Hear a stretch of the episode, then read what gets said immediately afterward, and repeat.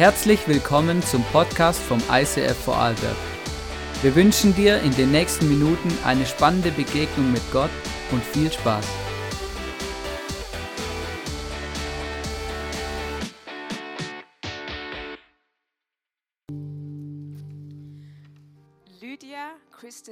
Christensen, Prince lebte von 1890 bis 1975. Sie wurde als jüngstes von vier Mädchen in Nordjutland im Norden von Dänemark geboren. Lydia wurde lutheranisch erzogen, wobei sich die Kirchenbesuche auf die Feiertage reduzierten. Dennoch wurde sie gelehrt, täglich das Vaterunser vor dem Schlafengehen zu beten. Für Lydia war dies allerdings so eine Last, dass sie eines Abends zehnmal hintereinander betete, um die nächsten neun Tage nicht mehr beten zu müssen.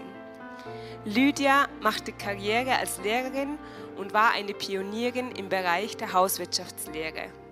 1925 hatte sie die wohl beste Position, die eine Lehrerin der damaligen Zeit erreichen konnte. Sie lebte in einem ansehnlichen Haus und genoss den Luxus, eine eigene Haushälterin zu haben, die sich um all ihre Belange kümmerte.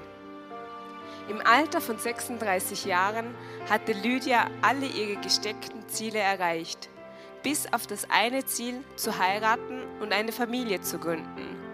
Wie gelegen kam da der Heiratsantrag ihres Lehrerkollegen?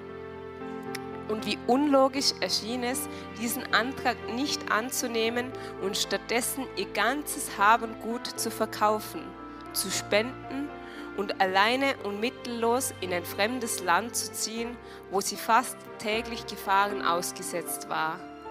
Was für seltsame Geschehnisse brachten sie dazu, alles aufzugeben, um 20 Jahre in Jerusalem zu leben, wo sie Scharen von verlassenen und verwaisten Kindern aufnahm und bemutterte und acht davon adoptierte. Was hat Lydia erlebt, um so eine lebensverändernde Entscheidung zu treffen?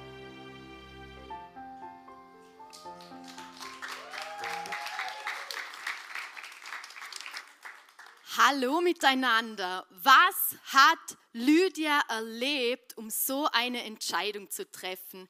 Genau in diese Story möchte ich euch heute mit hineinnehmen und ich kann euch sagen, ich hätte nicht gedacht, dass in so einem Buch, das ich bei meiner Mama im Bücherregal gefunden habe, so eine Geschichte steckt. Und falls ihr noch keine Lektüre für euren Urlaub habt, kann ich euch jetzt schon sagen, lest dieses Buch, vergesse ich dein Jerusalem. Es ist wirklich reich an Schätzen und Antworten, die wir in unserem Glauben so haben. Und was hat diese Lydia erlebt? Schauen wir uns das nochmal an. Wir haben eine 36 Jahre alte Frau, übrigens genauso alt wie ich heute bin, und sie hat all ihre Ziele erreicht, aber sie hat diesen Wunsch nach Familie und nach einem Mann, aber sie war noch nicht verheiratet. Und dann kommt da ein Mann, für den sie Gefühle hat, der macht ihr einen Heiratsantrag, aber sie kann nicht Ja sagen. Warum? weil sie seit mehreren Wochen und Monaten so ein komisches Gefühl in sich trägt. Sie denkt sich, kann denn dieses Leben wirklich alles sein? Ist es das höchste Ziel in unserem Leben zu heiraten und eine Familie zu gründen und Karriere zu machen? Und sie stellte sich ihre Zukunft vor, die ihr mit diesem Mann bevorstand. Und sie dachte sich, nein, und dieser Mann, könnt ihr euch vorstellen, der war ziemlich perplex, der hat die Welt nicht mehr verstanden und er hat zu Lydia gesagt, ja, geh doch in die Kirche, äh, vielleicht bekommst du da deine Antworten. Und Lydia hat gesagt, da war ich schon und ich bin verwirrter wieder rausgekommen, als ich hineingegangen bin. Und so ging sie ihren Weg weiter und eines Tages kam mir in den Sinn, dass sie aus Studienzeiten noch eine Bibel zu Hause im Schrank hat. Und sie dachte sich, ja, vielleicht hat ja Gott Antworten auf meine Fragen. Und sie Sie nahm diese Bibel zur Hand, sie schlug sie auf, sie dachte, ja, im Neuen Testament kann ich ja mal anfangen zu lesen. Und sie startete und sie dachte sich, ja, ethisch wunderbar erzählt. Die Geschichte von Jesus, wie er auf die Welt kam, hat jetzt zwar nicht so viel zu tun mit dem Weihnachten, das ich gerade erlebt habe, aber ich lese mal weiter. Und dann kam sie kurz darauf zu einer Stelle in Matthäus 5, 6. Das sind die sogenannten Seligpreisungen. Und da steht unter anderem, glücklich sind, die Hunger und Durst nach Gerechtigkeit haben, denn sie sollen satt werden. Und diese Worte von Hunger und Durst, die sprangen ihr so in die Augen und sie, das erste Mal hat sie sich so abgeholt gefühlt und sie dachte, das beschreibt genau diesen Gemütszustand, in dem ich mich befinde. Ich habe auch Hunger und Durst und es hat sie ermutigt, in dieser Bibel weiterzulesen. Und kurz darauf kam sie zu der Stelle in Matthäus 7, Vers 7. Übrigens einer meiner Lieblingsverse, da steht, bittet Gott und er wird euch geben. Sucht und ihr werdet finden. Klopft an und euch wird die Türe geöffnet. Denn wer bittet, der bekommt. Und wer sucht, der findet. Und wer anklopft, dem wird aufgetan. Und Lydia las das und sie dachte, gesucht habe ich, gefunden habe ich nicht. Aber habe ich auch dafür gebetet? Und sie besann sich so und sie wusste, nein, das hatte sie noch nicht. Das letzte Gebet, das sie gesprochen hatte, das lag in ihrer Kindheit zurück und sie kannte auch keine anderen Gebete als die, die in einem Gebetsbuch stehen. Und es war für sie wirklich außergewöhnlich, zu Hause in ihrem Zimmer ein Gebet zu sprechen. Und sie überlegte, wie sie das denn jetzt machen soll. Und sie entschloss sich, sie kniet sich einfach mal vor ihren Lehnstuhl hin und sie schließt die Augen und sie fing an, ein einfaches, aber lebensveränderndes Gebet zu sprechen. Und ich habe euch auch dieses Gebet mitgebracht. Sie hat ganz einfach gesagt, oh Gott, ich verstehe nicht. Ich verstehe nicht, wer Gott ist, wer Jesus ist oder wer der Heilige Geist ist. Aber wenn du mir Jesus als eine lebendige Realität in meinem Leben zeigst, dann will ich ihm nachfolgen. Und Lydia hat diesen Satz zu Ende gesprochen und sie öffnet ihre Augen und plötzlich in diesem Moment sieht sie Jesus vor sich stehen, wie er die Hände zum Segen nach ihr ausgestreckt hat und sie blickt an ihm hoch und sie sagt, Jesus. Und in dem Moment war er wieder weg. Aber etwas ist geblieben. Ein tiefer Friede und eine unerklärbare Freude hat ihren Raum und ihren ganzen Körper erfüllt. Und sie war so glücklich und sie wusste, Jesus hat in diesem Moment ihr Gebet erhört und er hat sich ihr gezeigt als lebendige Realität. Und sie wusste, Jesus ist nicht irgendeine geschichtliche Figur, die es mal gab und die gestorben ist, sondern er lebt noch immer und er ist an ihrem Leben interessiert. Und für Lydia hat eine spannende Zeit angefangen, weil durch dieses Erlebnis ist sie so richtig hungrig geworden, danach die Bibel zu lesen. Und ich möchte euch noch ein krasses Erlebnis erzählen weil ich weiß, wir haben auch äh, in unserer Mitte leidenschaftliche Raucher und Lydia war eine davon. Und Lydia hat schon seit äh, ihrer Jugend immer Zigarillos geraucht und sie war richtig süchtig. Ihr Vorrat, der durfte nie äh, ein gewisses Maß erreichen, dann ist sie mit ihrer Haushälterin richtig sauer geworden. Sie musste immer genügend Zigarillos haben. Und jeden Morgen hat Lydia ähm, einen Kaffee bekommen und an der Seite eine Zigarillo. Und seit neuestem hat sie aber auch eine neue Leidenschaft und zwar war das das Bibellesen.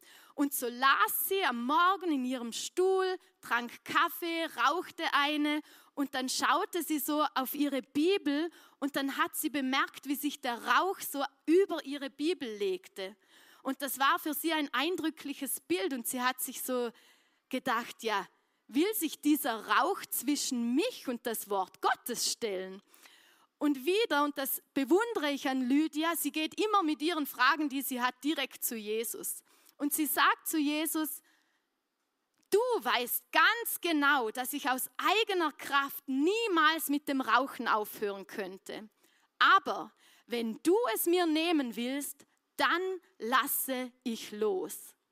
Und sie sagt, dass in diesem Moment sich ein Knoten gelöst hat unter ihrem Zwerchfell und sie mit einem lauten Seufzer diese Sucht losgelassen hat. Und von diesem Zeitpunkt an hatte sie keinen Tag mehr das Verlangen danach, eine Zigarillo zu rauchen. Und sie hat ihren kompletten Vorrat zerstört. Ihre Haushälterin kam am nächsten Morgen ganz erschrocken und sie hat gesagt, Lydia, es tut mir so leid, es sind keine Zigarillos mehr da. Und Lydia hat gesagt, ja, die habe ich alle weggeworfen. Und mit Lydia ist wirklich ein spannender Prozess losgegangen. Und sie hat weitergelesen in der Bibel und sie kam zu diesen Stellen, wo es auch um die Taufe ging. Und sie wusste, sie wurde als Kind zwar getauft, aber es hat wenig zu tun mit dieser Taufe, die in der Bibel beschrieben ist. Und genau zu dieser Zeit, als Lydia diese komischen Erlebnisse hatte mit Jesus, hat sich eine Gruppierung von Pfingstlern in ihrem Dorf aufgetan und sie hat von denen gehört, aber jeder hat sie vor ihnen gewarnt. Und sie haben gesagt, die machen furchtbare Dinge, die tauchen dich im Fluss unter und die reden in komischen Sprachen, die niemand versteht. Halte dich fern von diesen Leuten. Aber Lydia hat genau diese Dinge zu Hause in ihren eigenen vier Wänden erlebt und sie wollte antworten. Und so kam es, dass sie sich mal in so eine Versammlung begab und auch mit dem Pastor gesprochen hat und gesagt hat, ich will mich taufen lassen. Es ist für mich der nächstlogische Schritt. Und sie hat das dann gemacht und sie konnte das nicht geheim halten. Und ich habe euch schon gesagt, Lydia hatte eine sehr hohe Position als Lehrerin und das war für die Lehrer dort nicht witzig, dass ihre Lehrerin, die, zu der sie hochschauten, plötzlich solche Sachen machte. Und Lydia schreibt, wie sie über den Schulhof geht und die Schüler ihr plötzlich Halleluja zurufen und auf die Tafel Halleluja schreiben. Aber das war ihr noch viel lieber als wie die Reaktion ihrer Kollegen, die ihr einfach nur noch aus dem Weg gegangen sind. Und wisst ihr, das ging so weit, dass eine Lehrerkollegin Lydia angezeigt hat und gesagt hat, Sie wollen nicht, dass so eine Wasserplätscherin, wie sie das Taufen früher nannten, an ihrer Schule unterrichtet.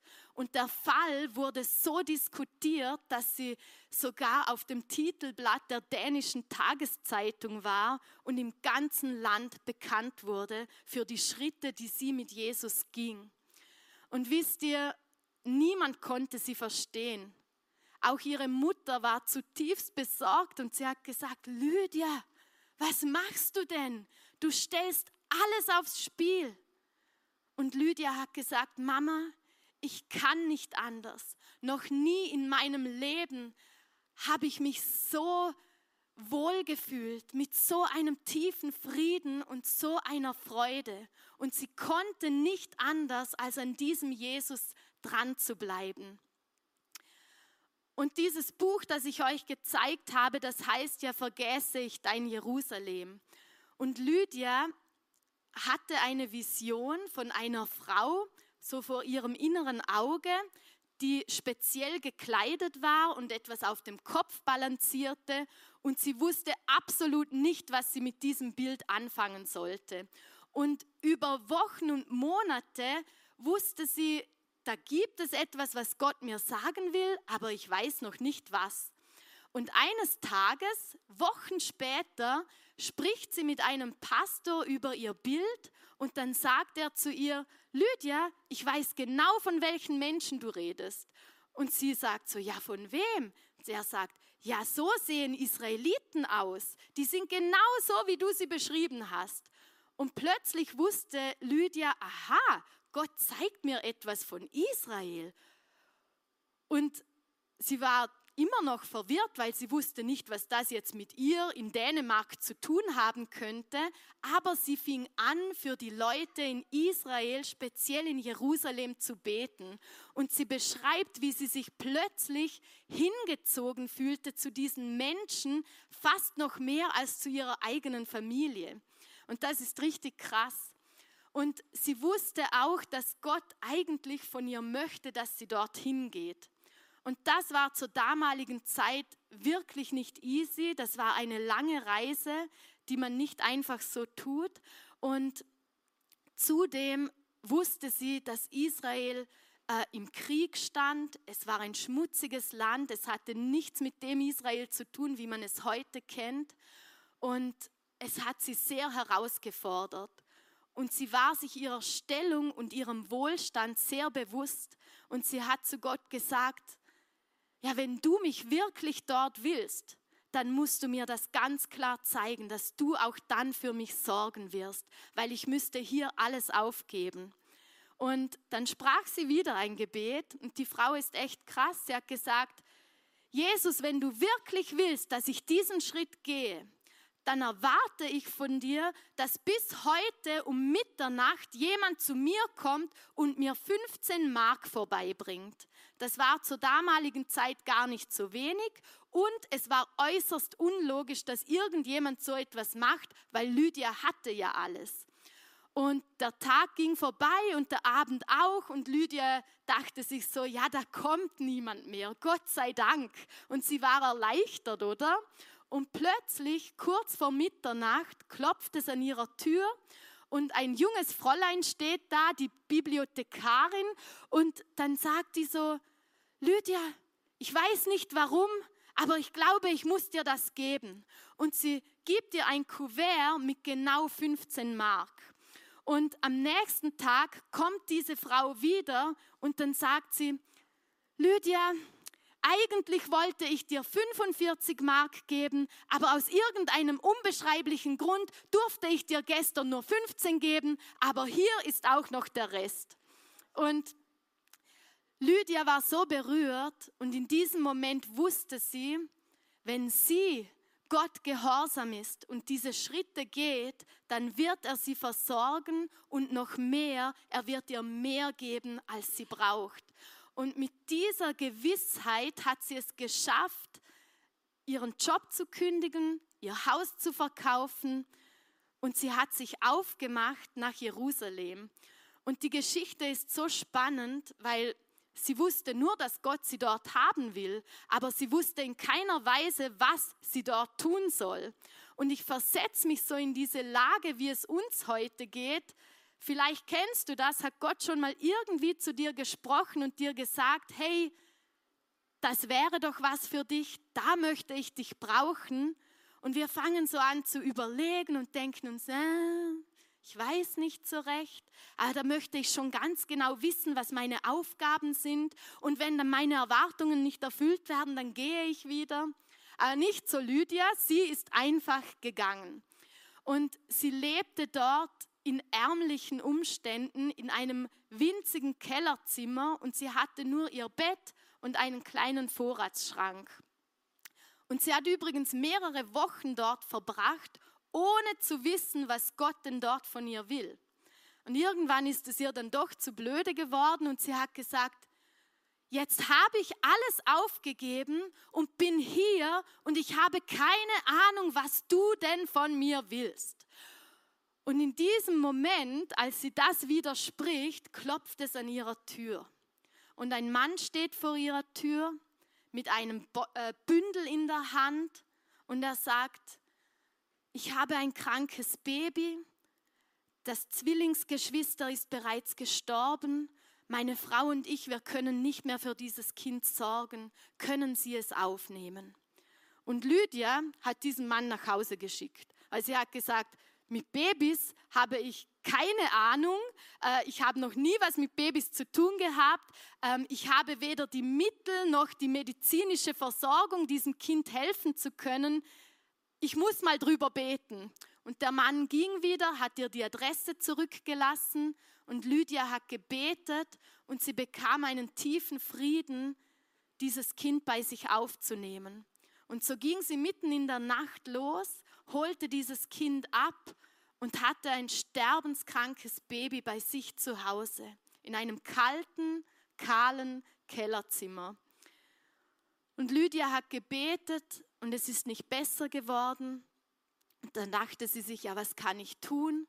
Und sie schlägt wieder ihre Bibel auf. Und sie kommt zu einer Stelle in Jakobus 5,14, wo es folgendes heißt. Ist jemand unter euch krank, so lasse er die Ältesten der Gemeinde zu sich rufen, und sie sollen über ihm beten und im Namen des Herrn mit Öl salben. Und das Gebet des Glaubens wird den Kranken retten, und der Herr wird ihn aufstehen lassen.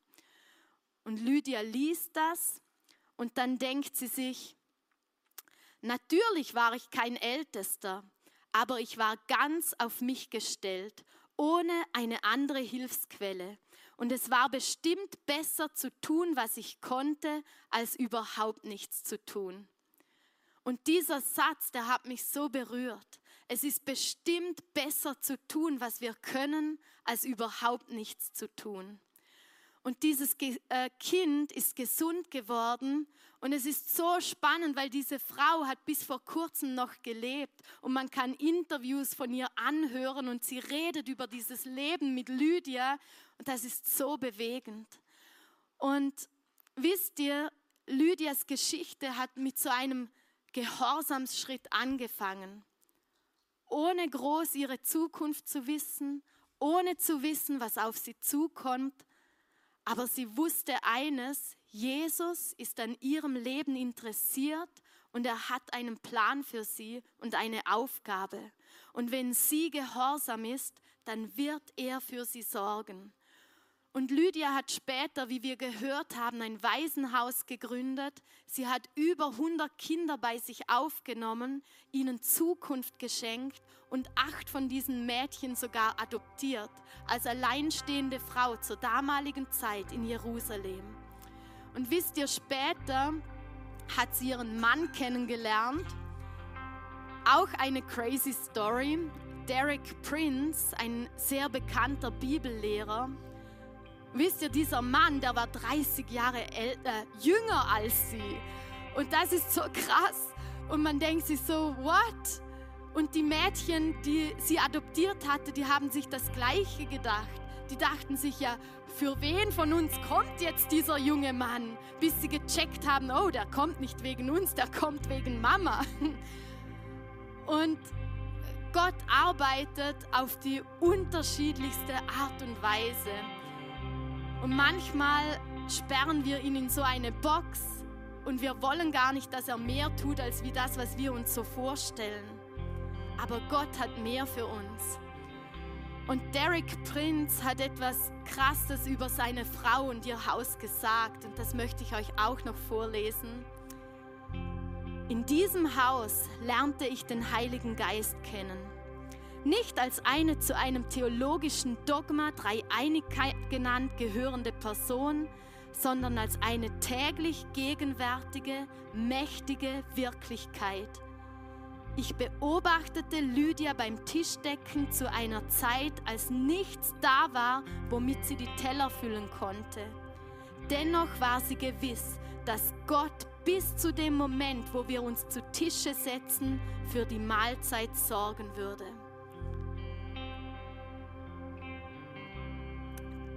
So stelle ich mir Glauben vor. So stelle ich mir vor, unserem Gott zu vertrauen. Und wenn ich mein Leben so ansehe, dann merke ich, dass es noch viel an diesem Vertrauen fehlt. Aber es ist etwas, wo ich hinkommen möchte und was ich mir auch für dich und für mich wünsche. Dass wir in so eine tiefe Beziehung zu Jesus kommen können, wie Lydia das gehabt hat. Und mich begeistert das, dass eine Frau, die 36 Jahre lang nichts mit Gott zu tun hatte, die keine christlichen Freunde hatte und auch kein christliches Umfeld, so eine Begegnung mit Gott haben kann, die alles verändert. Und wenn sie das kann, dann kannst das auch du. weil Gott ist an dir genauso interessiert. Aber vielleicht hat er bei Lydia etwas gesehen, was er bei uns ab und zu vermisst. Dieses suchende Herz. Und ich merke das so oft, dass wir so beschäftigt sind mit so vielen Dingen, dass wir gar nicht mehr zulassen, auf diese Stimme von Gott zu hören.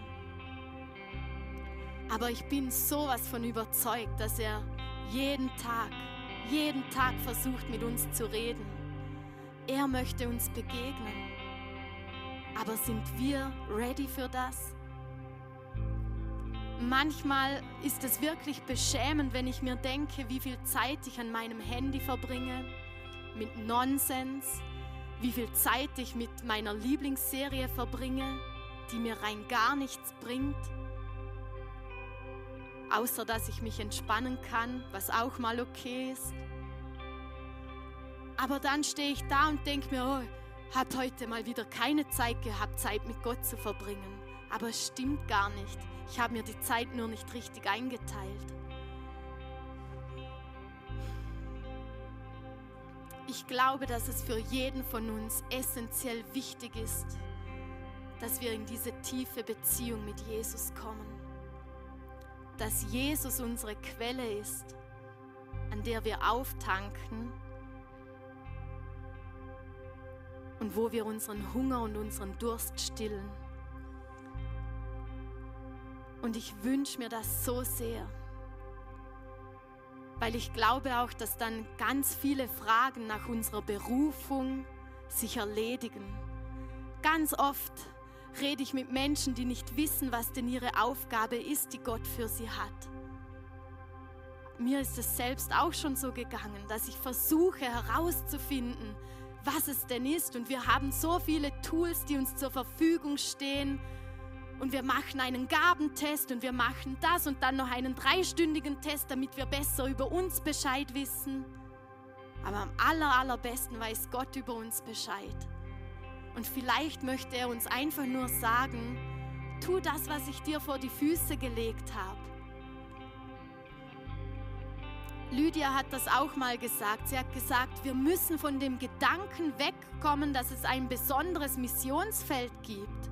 Vielleicht will Gott dich an deiner Arbeit gebrauchen, vielleicht in deiner Familie, vielleicht bei deinen Freunden, wherever. Die ganze Welt ist ein Missionsfeld. Und wir müssen einfach nur das tun, was Gott uns vor die Füße legt. Und ich möchte abschließen mit einer kleinen Geschichte, die für mich so wie ein, ein Bild war, wie das aussehen kann. Diesen Auftrag, den wir von Gott haben. Und ich bin seit diesem Jahr in einer Spielgruppe am Arbeiten und vor ein paar Wochen kam ich dort am Morgen hin und ein Mädchen hat gerade äh, Bilder ausgeschnitten aus einem Magazin. Und das war so ein österreichisches Schülermagazin und da war eine DIN A4-Seite große Werbung von der Serie The Chosen mit einem großen Bild von Jesus, wie er am Tisch sitzt mit einigen Kindern und Freunden. Und das Mädchen kommt so zu mir hin und sie sagt, Julia, wer ist das? Und dann habe ich gesagt, ja, das ist Jesus. Und dann sagt sie, ja, Jesus kenne ich. Da hat mir meine Oma mal ein Buch von ihm geschenkt. Und dann wird sie so nachdenklich und sie sagt, aber gell, der Jesus ist halt jetzt tot. Und dann habe ich gesagt, ja, Jesus ist am Kreuz gestorben, das stimmt, aber er ist nicht tot geblieben. Er ist wieder auferstanden. Und ich konnte mit ihr so ein schönes kindliches Gespräch führen und ich habe ihr gesagt, wenn sie das will, dann kann sie Jesus auch in ihr Herz einladen. Und dann hat sie das Bild genommen und sie hat es ausgeschnitten, auf ein Blatt Papier geklebt und dann hat sie gesagt, ich nehme Jesus jetzt mit nach Hause, weil ich will, dass meine Mama und mein Papa ihn auch sehen können. Und das hat mich so berührt und ich weiß nicht, was aus diesem Bild noch für Gespräche entstanden sind. Aber ich glaube, dass genau das unsere Aufgabe ist, dass da, wo wir sind, dass wir ready sind, von Jesus zu erzählen, dass Menschen ihn erleben können und ihn mit nach Hause nehmen. Und ich möchte für uns beten, dass, dass wir das mehr und mehr erleben können. Du darfst gerne mit aufstehen. Jesus, ich danke dir für diesen Morgen. Ich danke dir, dass du mitten unter uns bist und dass du interessiert bist an jedem einzelnen Leben und dass du für jeden von uns eine besondere Aufgabe hast. Und Jesus, ich bitte dich, dass du uns wieder wachsam werden lässt und uns zeigst, wo wir Zeit falsch investieren, wo wir uns beduseln lassen mit Nonsens, anstatt Zeit mit dir und in deiner Gegenwart zu verbringen. Und wir möchten dir sagen, es tut uns leid. Und ich bitte dich, Jesus, dass du wie so einen neuen Hunger und Durst in unsere Herzen ausgießt, Zeit mit dir zu verbringen. An deiner Quelle, dass wir an dir auftanken dürfen und einfach ein Zeugnis sein können in deiner Welt. Und dass wir eines Tages solche Glaubensvorbilder sind, wie Lydia es heute für uns ist. Danke, dass wir dir vertrauen dürfen, dass du unser Versorger bist und uns nie im Stich lässt. Amen.